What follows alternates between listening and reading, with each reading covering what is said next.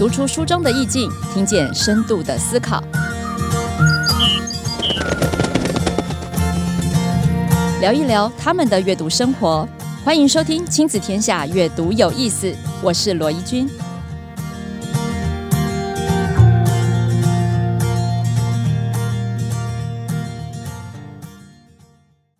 大家好，欢迎大家再次收听《阅读有意思》Podcast，我是罗伊君。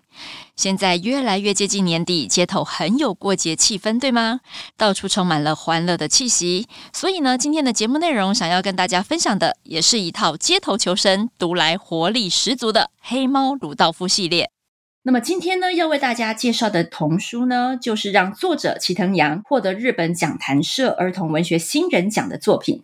可见这本书呢，受到极大的欢迎，在台湾也受到很多奖项的肯定，甚至还改编成动画电影哦。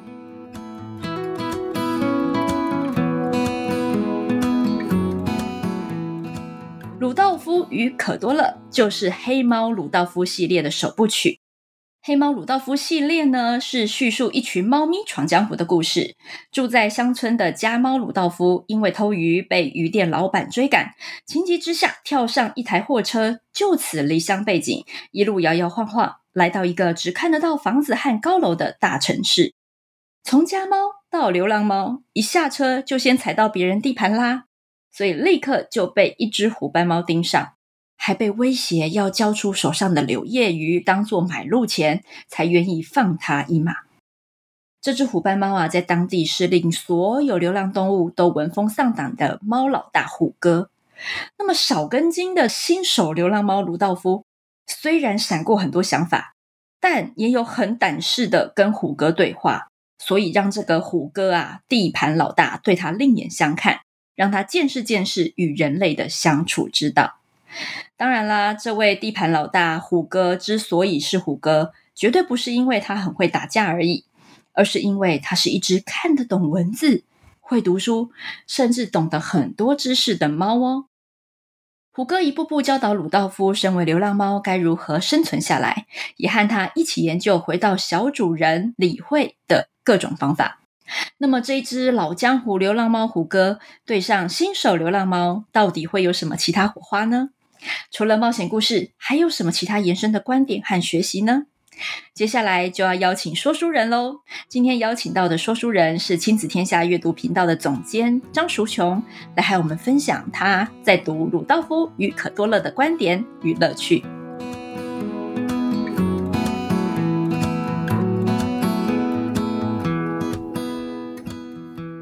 嗨，你好，很高兴有机会和大家分享《鲁道夫与可多乐》这本书。我想从三个方向来谈这本作品的作品特色。第一个特色要谈的是这本书的创作类型。黑猫鲁道夫是动物冒险故事，冒险故事是小学年段，特别是中高年级的孩子最喜欢的故事类型之一。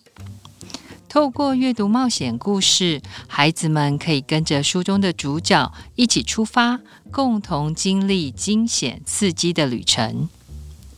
不只是冒险而已，黑猫鲁道夫还处理了少年小说中最常出现的离家回家的主题。每个孩子或多或少都有想离家的冲动。特别是和家人相处出现冲突的时候，心里总会出现想要出去流浪、想离家、想探索外面世界的冲动。但是很多时候，虽然有想冒险的心、想离家的冲动，却不一定真的要离家出走，因为只要阅读书页翻开，立刻就能够透过主角的经历来体验离家和冒险。也可以投射自己的情感在主角的身上，感受主角的状态心情。而且这样的离家冒险很安全，翻开书页的那刹那，旅程就开始，合上书页就能回家。这种在阅读中随时可行的安全冒险，对孩子极具吸引力。小学中高年级的孩子已经要慢慢迈向独立。他们的生活范围比以前扩大，除了家里、学校，有时候也会开始独立出门。因此，这种跟着书中主角去流浪的体验，在阅读中的冒险，也为孩子的心理奠定一些基础，帮助他们透过主角的经历，预备自己面对未来真实环境中间会面对的种种可能。接着，我们来谈谈鲁道夫的第二个重要的特色，那就是幽默流畅、充满动作和画面的文字。黑猫鲁道夫是冒险故事，因而受到读者欢迎是当然的特色。但鲁道夫之所以成为长销不坠的经典作品，我想最重要的原因是作者齐藤阳的文笔。他鲜活幽默的文笔，充满动感和视觉想象力的文字，才是黑猫鲁道夫最厉害、最吸引人的地方。既然提到文字，就让我们先来读一段文字，让还没有看过鲁道夫的朋友感受一下。我以开头第一章为例子。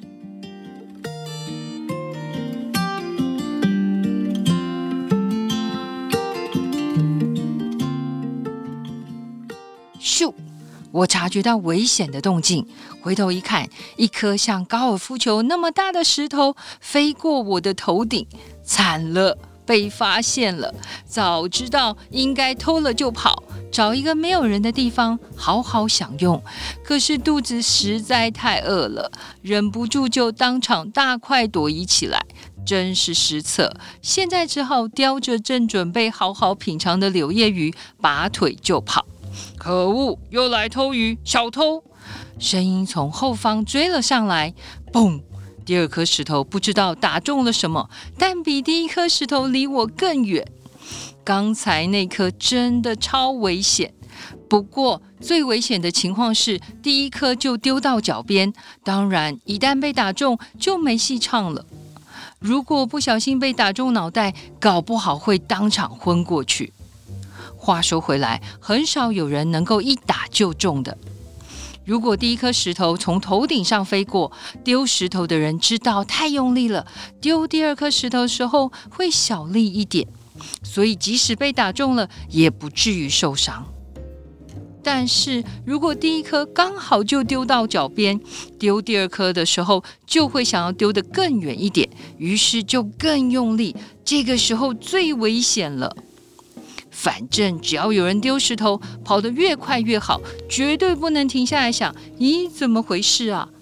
而且逃的时候不能沿着丢石头的方向笔直跑，要一下子偏左，一下子偏右，绝对不能停下来，因为动的时候要比静的时候难瞄准多了。我想这点你们也懂吧？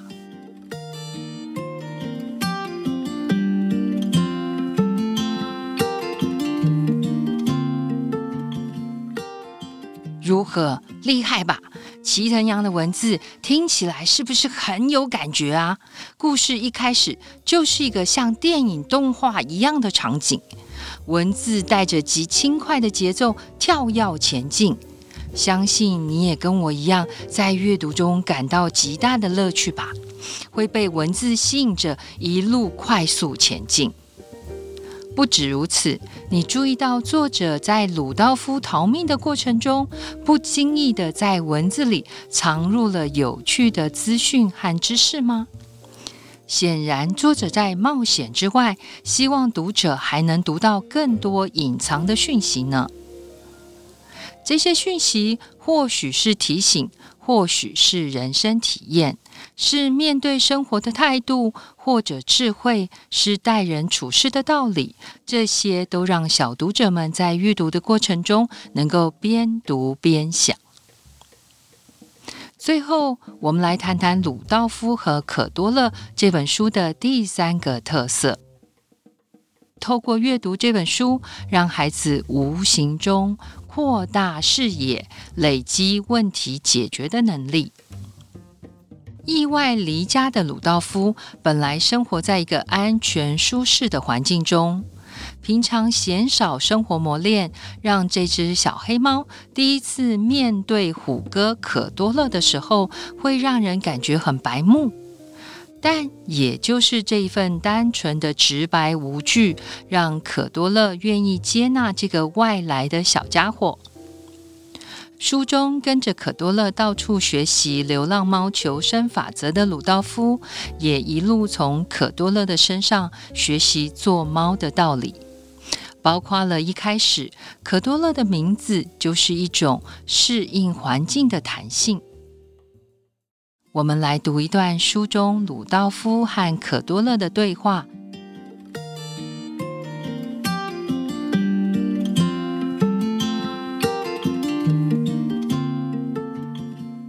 在七十二页中，鲁道夫说：“我有很多人类的朋友，但我认识的这些人类的朋友彼此并不认识，所以他们也不知道别人怎么样叫我，就各自帮我取了名字。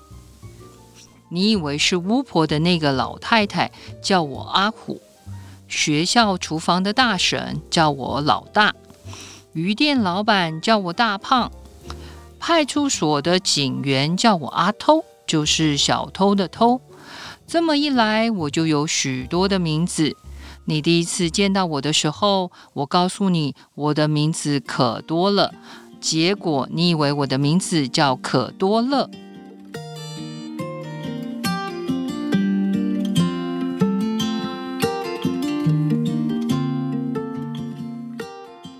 过这段文字，我们感受到可多乐的名字，这个可多了背后隐含着是面对生活保有弹性的重要。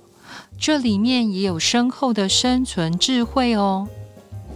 另外，书中的可多乐每次总能在学校午餐吃奶油炖肉的时候就准时出现，这让厨房大婶们都觉得不可思议。那是因为可多乐是一只会读书认字的猫。作者的这段安排也很巧妙，让人印象深刻。可多乐亲自示范了有知识、有教养的猫，也影响了鲁道夫。特别在关键的时刻，读书、认识字，还有写字，都成为可以解决问题，甚至救命的关键。我想，作者应该是想借着这段故事，让更多的小读者明白，读书、认识字、随时的阅读，可不只是为了考试而已，更重要的是对自己的帮助呢。鲁道夫想要成为像可多乐一样有知识、有教养的猫，这是他在东京生活最重要的目标之一。当然，他更想要回家，回到主人理惠的怀抱。鲁道夫在东京成为流浪猫的过程，是在生活中面对挑战必须学习的过程。这是认真的流浪猫学校，因为要生存，学习就变得非常重要。对照这本书的读者们在学校的学习，应该有很大的差别吧？到底学习的目的是为了什么呢？这个部分很适合和孩子在阅读之后分享，听听他们的看法跟想法呢。在这一集中，原先有机会搭上巴士回到主人理惠身旁的鲁道夫，却为了替可多乐报仇，决定挑战恶犬大魔头，而错过了巴士。那一段挑战大魔头的描述也非常精彩，读来热血沸腾，再次看出作者齐藤阳驾驭文字的厉害功力呢。鲁道夫从宠物猫成为流浪猫，这个离家的旅程让他成长了不少，知道如何在环境中生存，知道要成为有知识和教养的猫，也知道朋友的重要。最后，为了朋友，他展现了十足的勇气和智慧，并且鲁道夫明白，不管面对什么样的挑战跟困难，都不能放弃，因为绝望是蠢猫的答案。这个功课，鲁道夫已经学会了。这就是黑猫鲁道夫系列的第一本《鲁道夫与可多乐》，真的非常好看，非常适合推荐给中高年级的孩子们阅读。第一集，鲁道夫为了替可多乐报仇，错过了回岐阜县的巴士。那么，他是不是有机会回到主人李慧的身旁呢？回去之后又会发生什么事呢？记得一定要继续看下去哦。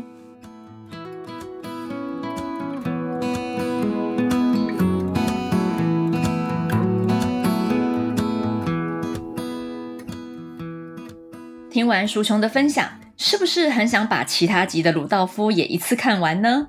鲁道夫的猫生处世哲学，你也喜欢吗？接下来就交给你喽，快去书中跟鲁道夫相遇吧。这集的阅读有意思，在这里告一段落，我们下次再见。